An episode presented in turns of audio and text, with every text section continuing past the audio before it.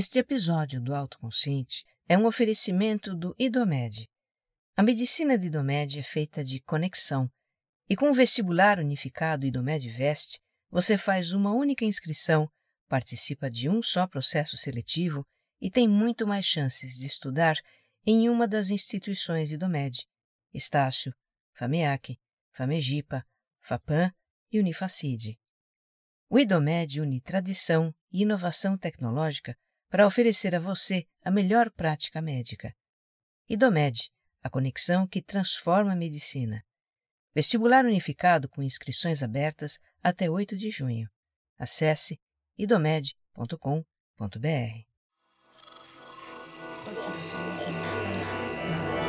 Esse podcast é, apresentado por b9.com.br.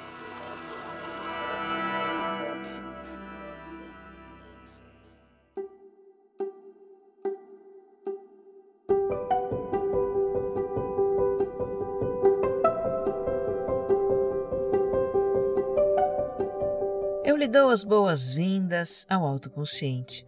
Enfim, um podcast que fala de vida interior e ajuda você a se entender melhor. Eu sou Regina Gianetti, instrutora de Mindfulness, a sua repórter da alma, compartilhando reflexões e ações para uma vida com mais autoconsciência. A minha intenção é que ao terminar um episódio você se sinta melhor do que quando começou.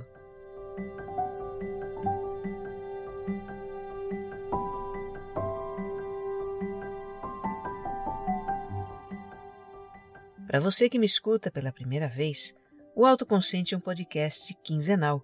Tem episódio novo em domingos alternados. E é também serial. Aqui tem uma jornada de autoconhecimento. A minha sugestão é que você escute o episódio zero para conhecer a proposta do podcast. Eu te convido a me acompanhar no Instagram. Os meus perfis são regina.gianete e você mais centrado. E convido também a conhecer o meu canal no YouTube Ali tem pré-estreia dos novos episódios. Para achar o canal, é só pesquisar pelo meu nome e se inscrever. E se você gostar deste episódio, compartilhe nas suas redes sociais e grupos de mensagens. O que faz bem para você pode fazer para muito mais gente.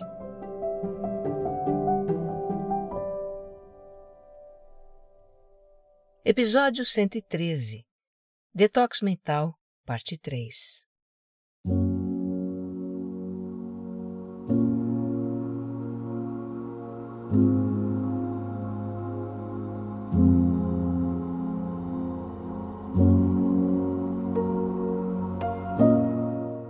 Esse tema do detox mental rendeu. Quando eu pensei nesse assunto, eu não imaginei que ele daria uma trilogia de episódios. Mas aí eu comecei a pesquisar e refletir. Recebi os comentários de vocês, ouvintes, que são sempre muito valiosos e expandem a minha visão de um tema. E aqui estamos nós, na terceira e última parte. Bem, vamos começar relembrando onde foi que a gente parou. No episódio anterior, nós aprofundamos alguns dos motivos por que mantemos a nossa mente permanentemente ocupada, a ponto de ficar saturada. Motivos esses que são preencher a sensação de falta que nos constitui enquanto seres humanos e encobrir pensamentos e sentimentos incômodos com os quais não queremos, não sabemos lidar. E aí nós exploramos de que maneiras procuramos nos preencher dessa falta ou encobrir os incômodos, que é por meio de alimentos, como diz o monge Thich Nhat Hanh, o Thai, autor de um dos livros que eu consultei. Ele chama de alimento diversas coisas que de alguma forma nos suprem. Ele fala de alimentos comestíveis, comida mesmo, que muitas vezes a gente consome para aliviar desconfortos emocionais. Fala de alimentos sensoriais, que absorvemos por meio dos sentidos, sejam sensações ou mesmo informações. Outro alimento seria o desejo, que nos faz buscar por coisas que estão fora de nós. E há também os alimentos que provêm da consciência individual e coletiva. O Tai diz que quando dirigimos a atenção a conteúdos da consciência, nós o consumimos. A princípio, todos esses alimentos são necessários. E eles podem ser saudáveis ou não, nutritivos ou não, podem até ser tóxicos, dependendo do que consumimos, do quanto consumimos e do quão conscientes estamos desse consumo. Se sentimos que a mente está saturada, intoxicada por esses alimentos, o que precisamos fazer? Cortar os excessos e selecionar os alimentos que são mais saudáveis, assim como a gente faz quando quer emagrecer. E aí entra o silêncio. As formas de silêncio que a gente explorou na parte 1, corporal, auditivo, visual e atencional, permitem fazer um detox dos alimentos de fontes externas, como os meios de comunicação, ambientes, atividades. E vamos agora explorar o detox da fonte de alimentos interna, que é a nossa própria mente. Porque, como a gente já viu, pensamentos também intoxicam a mente. Pensamentos em excesso, aflitivos, pessimistas, de ruminação, de preocupação. Desintoxicar a mente passa também, e acho que principalmente, por aquietar os pensamentos. E se aqui a sua mente já disparou a pensar que isso é impossível, que você nunca vai conseguir, nananá, eu peço calma, respira. Não é tão complicado quanto parece. Nós podemos começar com exercícios simples e ir aumentando aos pouquinhos a sua frequência, a sua duração, até que você adquira o hábito de aquietar-se em momentos do seu dia para arejar a mente, relaxar o corpo e nutrir-se do seu próprio cuidado.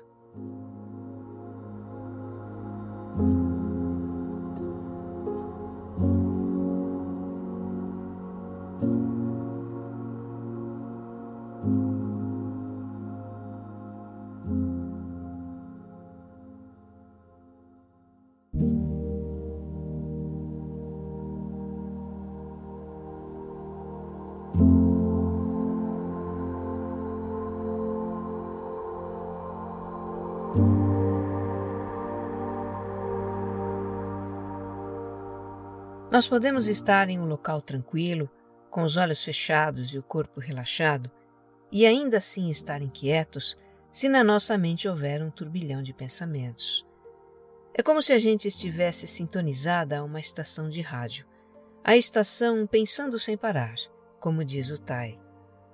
Bem, pensar é o padrão de funcionamento do nosso cérebro, equipado com o exclusivo modo narrativo divagatório que nos dá as capacidades de reflexão e imaginação.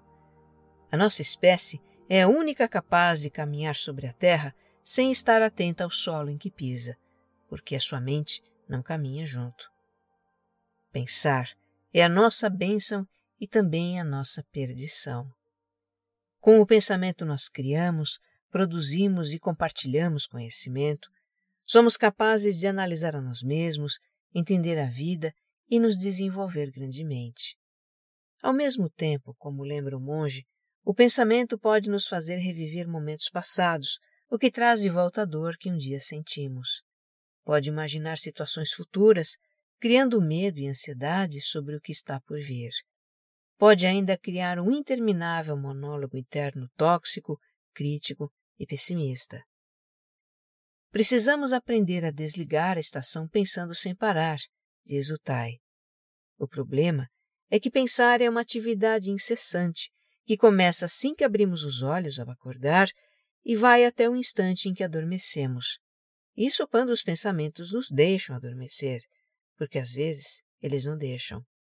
Podemos nem acreditar que seja possível parar os pensamentos. Eles parecem ter vontade própria, não pedem licença para surgir na nossa mente. Como então desligar essa estação? Isso é algo que eu venho abordando de vez em sempre nesse podcast, não é? Podemos interromper momentaneamente o fluxo de pensamentos dirigindo a atenção para as sensações do corpo, as sensações da respiração, de um movimento que estamos fazendo ou de algo que estamos tocando, por exemplo. Quando prestamos atenção ao que sentimos, os pensamentos silenciam.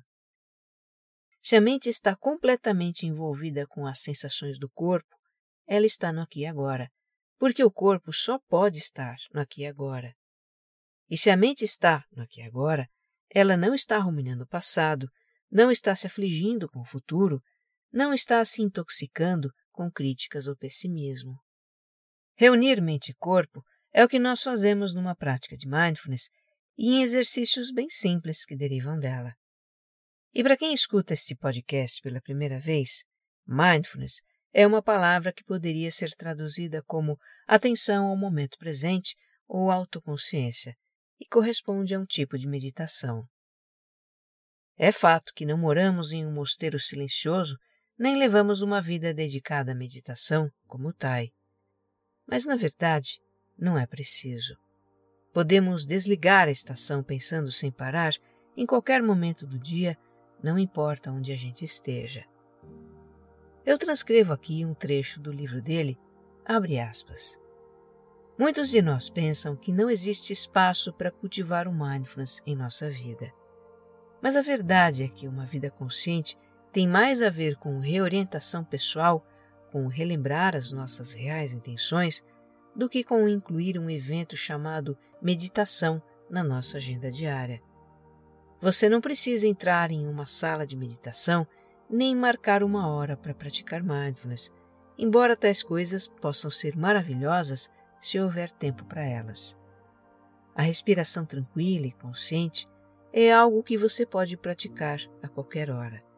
Qualquer lugar pode ser sagrado, desde que estejamos relaxados e serenos, acompanhando nossa respiração e concentrados no que estivermos fazendo.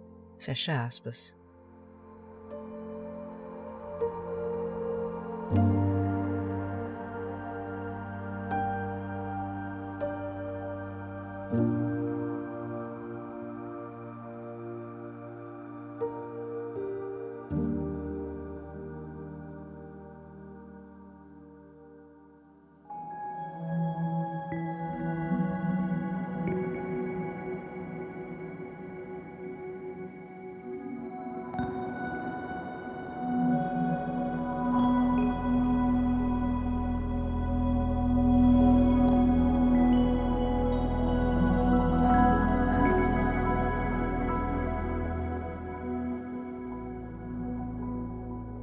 Eu trago aqui então algumas sugestões do livro do Tai para desligar a estação pensando sem parar.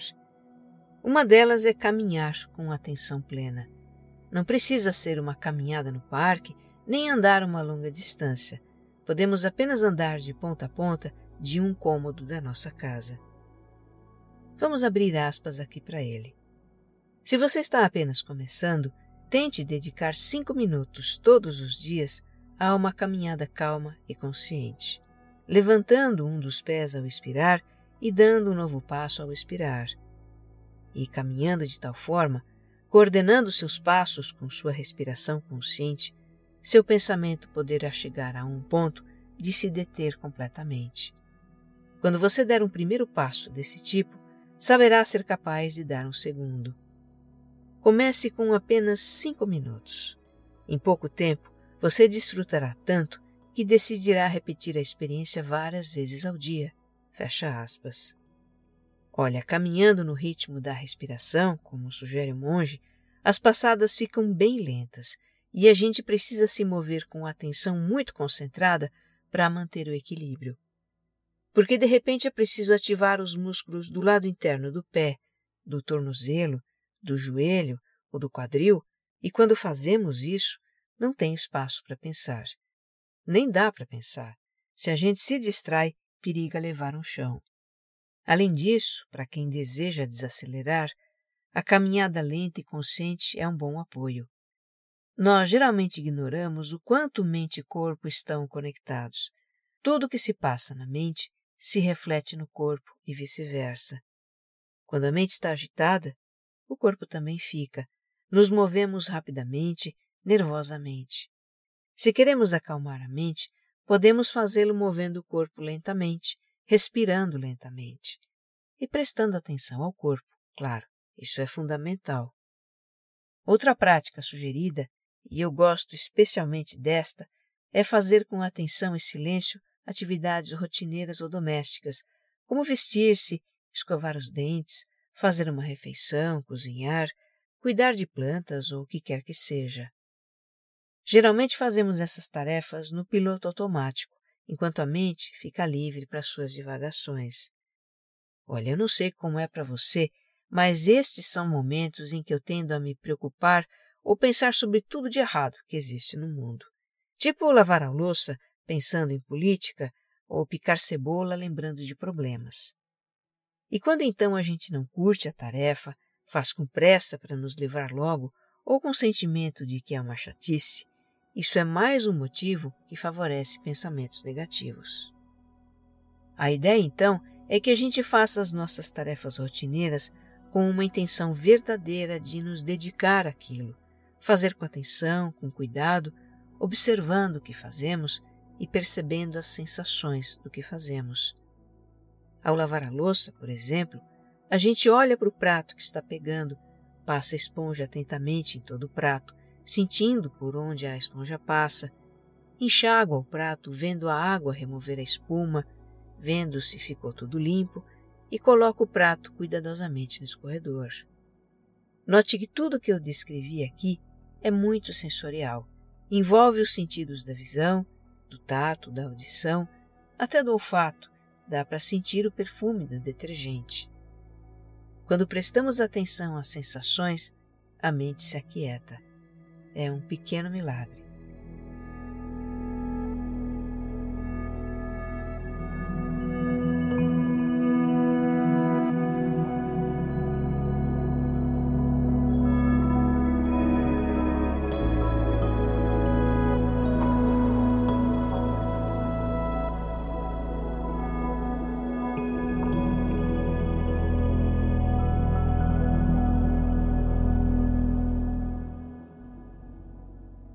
O Tai afirma que o mindfulness pode mudar o relacionamento com tudo que fazemos e nos permite desfrutar do que fazemos. Desfrutar realmente, não é exagero. Quer dizer que se você não curte lavar a louça, você pode até gostar de fazer isso? Sim, é meu caso. Eu nunca fui muito fã de fazer tarefas domésticas, mas quando eu comecei a praticar o mindfulness nessas atividades, eu percebi alguns efeitos interessantes que eu já vou contar. Em um dia típico da minha rotina, eu dedico o início da manhã para isso. Como eu levanto bem antes de todos em casa, eu aproveito que estou sozinha para ficar em silêncio. E em tudo que eu faço na primeira hora e meia da manhã, praticamente, eu procuro prestar atenção nas minhas ações e sensações. Antes de levantar, eu dou uma olhada rápida no celular passo uma mensagem para minha turma de alunos e só vou olhar para o aparelho de novo no final dessa parte da manhã. Então eu levanto, vou ao banheiro, me visto, vou à cozinha tomar um copo d'água, abro as janelas da sala, solto o Johnny a tequila no jardim, dou a comidinha deles, depois eu preparo e tomo o meu café da manhã, lavo louça, limpo o canil, varro a varanda. Por todo o tempo eu procuro me ver fazendo as coisas me sentir fazendo as coisas, sentir meus movimentos, sentir o que eu toco, o que eu cheiro, o que eu vejo, o que eu escuto, o que eu saboreio. Se nesse meio tempo aparece alguém, eu dou bom dia, falo o necessário e volto ao meu silêncio. É claro que surgem pensamentos na minha mente. Isso acontece o tempo todo, mas eles não se fixam, porque quando eu percebo que eu estou pensando, eu volto a prestar atenção ao que eu estou fazendo. Eu observo que realizar atividades com atenção tem alguns efeitos. Eu não fico mais pensando a bobajada que eu costumava pensar enquanto fazia essas coisas. Eram só pensamentos inúteis. Eu faço tudo com calma. É uma calma gostosa e tenho a sensação de que o tempo passa mais devagar.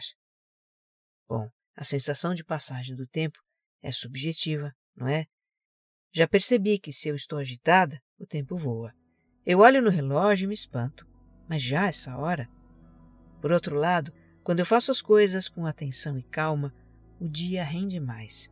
Eu olho no relógio e penso: nossa, ainda essa hora? Outro efeito de realizar atividades dessa forma é que eu as faço com diligência.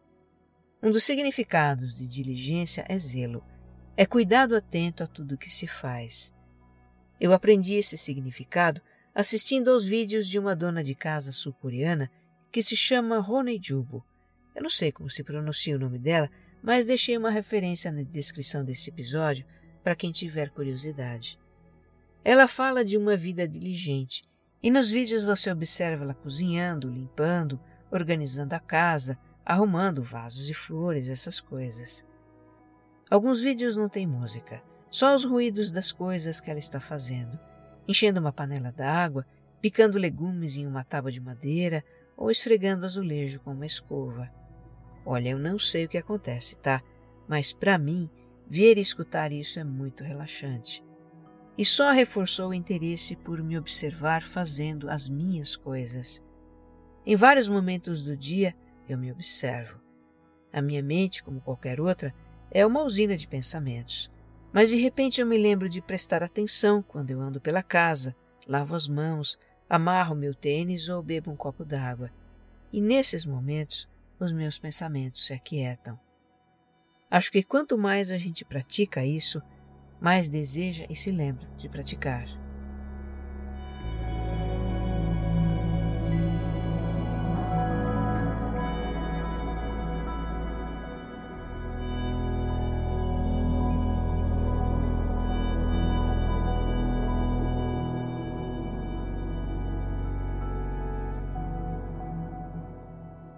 O Thich Nhat Hanh considera que a maneira mais simples de interromper a espiral de pensamentos é com a prática de atenção às sensações da respiração. Eu acredito que ele usa o adjetivo simples porque, de fato, a respiração consciente é uma prática minimalista. Você não precisa estar fazendo alguma coisa, como escovando os dentes ou comendo. Não precisa de espaço para caminhar. Tudo de que você precisa é sentar-se em algum lugar seja uma cadeira na sua sala, na beirada da cama ou num banco de jardim, e por alguns minutos sentir a respiração. Ao inspirar, você sente o ar entrar pelas narinas ou expandir o peito. Ao expirar, você sente o ar soprar nas bordas das narinas ou relaxar o peito. Se você quiser experimentar a prática de mindfulness com foco nas sensações da respiração, eu dou instruções detalhadas no episódio 6A e conduz uma prática de 10 minutos no episódio 6b. Está tudo lá, prontinho para você. O que eu gostaria de explorar é como essa prática nos ajuda no contexto do detox mental. Se você estiver imaginando algo do tipo, então durante uma prática de mindfulness eu vou esvaziar a mente, eu vou eliminar os meus pensamentos negativos, críticos, tóxicos e vou ficar zen, eu lhe digo que não é exatamente assim que as coisas acontecem. Vamos lembrar que pensar é uma atividade constante no ser humano e que pensamentos surgem na nossa mente independentemente da nossa vontade. Quando a gente dirige a atenção para as nossas sensações, o fluxo de pensamentos é interrompido de fato. A mente se aquieta, mas isso dura alguns instantes. Logo os pensamentos ressurgem e então a gente volta a prestar atenção nas sensações, aquietando a mente por instantes e esse ciclo se repete continuamente durante a prática. E isso não é pouca coisa. Deixa eu destacar aqui dois pontos. Primeiro ponto. Normalmente a gente se envolve com os próprios pensamentos. A gente rumina os pensamentos e eles não desgrudam da nossa cabeça, porque na verdade nós damos energia para eles. Por outro lado, durante uma prática de mindfulness, nós observamos quando os pensamentos surgem e os deixamos ir embora. Não nos agarramos a eles, não damos energia para eles. E com isso, diminui a agitação da nossa mente. Segundo ponto. Normalmente nós não estamos conscientes dos pensamentos que temos. Um pensamento puxa outro, que puxa outro, e nós somos como que arrastados por eles. De repente nos sentimos ansiosos, ou com raiva, ou inquietos, e nem sabemos por quê. Somos reféns dos nossos pensamentos. É como se eles tivessem poder sobre nós. Por outro lado, com a prática de mindfulness, nós nos tornamos conscientes dos nossos pensamentos. Nós percebemos quando eles surgem e olhamos para eles antes de deixar eles irem embora. E então reconhecemos o que nos inquieta, o que nos aflige, o que nos incomoda. E podemos fazer algo a respeito. É bem verdade que a gente pode não querer reconhecer o que incomoda, Afinal, um dos motivos por que mantemos a mente ocupada de ruídos, sensações, afazeres, interesses, distrações, os diversos tipos de alimento, como diz o Tai, é justamente encobrir os nossos incômodos, não é? Mas com isso a gente acaba intoxicando a nossa mente. E o que é pior, o incômodo permanece. E com o tempo, ele cresce. Para ilustrar, eu conto a situação compartilhada por uma aluna, a Viviane. Recentemente ela começou a fazer a prática de mindfulness com atenção na respiração, e durante a prática ela se depara com uma ideia fixa que martela sua cabeça. De umas semanas para cá, ela começou a achar que três amigas, até então muito chegadas, estão meio distantes. O seu grupo de mensagens com elas anda meio parado e ela imagina que as amigas estão conversando entre si por outro grupo. Enfim, ela está se sentindo excluída e os pensamentos sobre essa situação vêm à sua mente durante a prática. Ou melhor, é isso que ela observa durante a prática. Porque todos esses pensamentos, a sensação de exclusão, estão ativos no seu interior. Ela pode se ocupar com seu trabalho, pode se distrair com algum entretenimento ou outras coisas exteriores, mas tudo isso está dentro dela, incomodando, e vai continuar incomodando enquanto não for resolvido. Então eu sugeri a Viviane que procure as amigas e converse sobre a situação, para não ficar imaginando coisas. Porque é isso que a nossa mente faz. Rumina acontecimentos, fantasia, cria incômodos. E se a gente não der um basta nisso, onde é que vamos parar, né? Eu transcrevo aqui um trecho do livro do Tai com reflexões sobre o assunto. Abre aspas. Costumamos nos prender exageradamente aos nossos pensamentos ideias e emoções. Acreditamos que essas coisas são reais e deixá-las para trás seria como abrir mão da nossa identidade. Deixar para trás implica livrar-se de alguma coisa. E essa coisa pode ser uma simples criação da mente, uma percepção ilusória sobre algo, mas não a realidade. Tudo é objeto da nossa mente, e todos os objetos são tingidos pelas cores das nossas percepções. Temos uma ideia e, sem perceber, essa ideia nos tem como prisioneiros atrás das suas grades. É possível que essa ideia nos traga muita infelicidade e preocupação e sentimos vontade de nos libertar. No entanto, querer nos libertar não é o suficiente. Precisamos oferecer espaço e calma suficientes para sermos livres. Fecha aspas.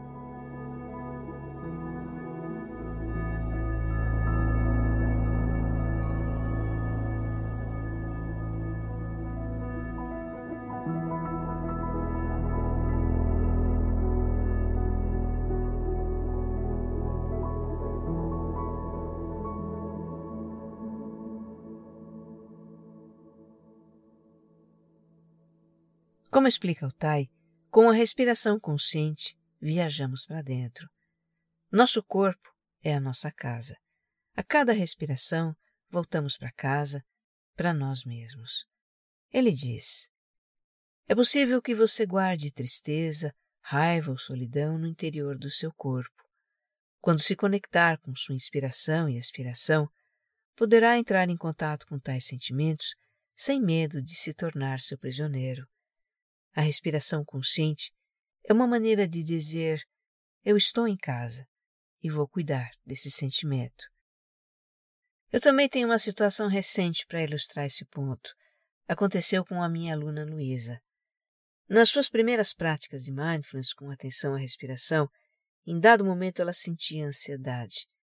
Era uma ansiedade para controlar a respiração. A Luísa contou que, quando procurava controlar outras coisas na sua vida, isso a deixava ansiosa, e ela achava que estava acontecendo o mesmo com a respiração durante a prática. Então eu sugeri que, quando isso acontecesse, ela procurasse acalmar a si própria, dizendo algo como: Tá tudo bem, o meu corpo sabe respirar, é só deixar a respiração acontecer naturalmente. E foi o que ela passou a fazer: observar, acolher e cuidar dessa sensação. Ao fazer isso, a ansiedade passa. Agora, a cada prática, a sensação parece mais breve. Acontece só no comecinho. Pode ser que um dia desapareça, mas, por enquanto, ela diz que está tranquila com relação a isso.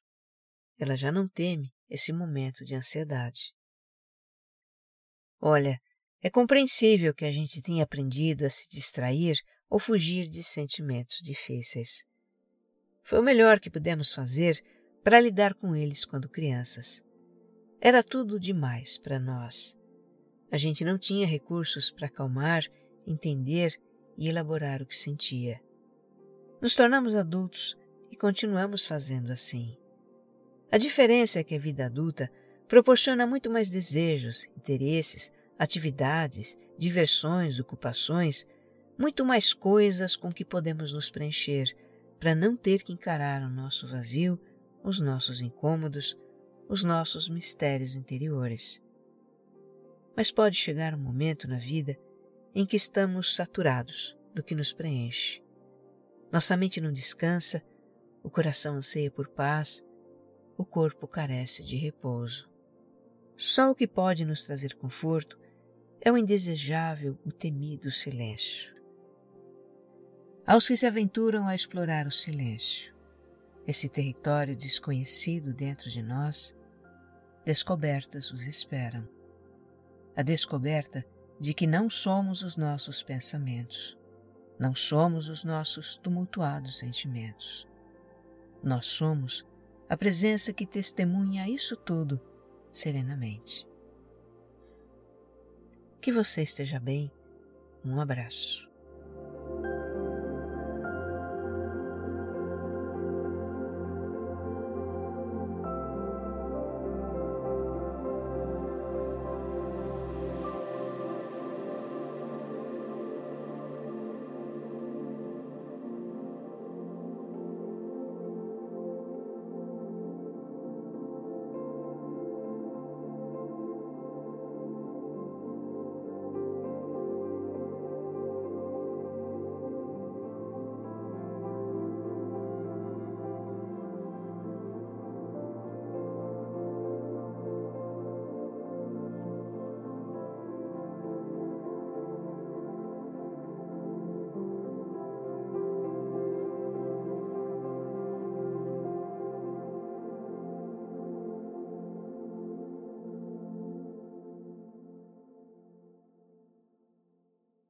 Autoconsciente é um podcast distribuído pela Rede B9, com roteiro e apresentação de Regina Gianetti, edição de som e capas, Jéssica Correia.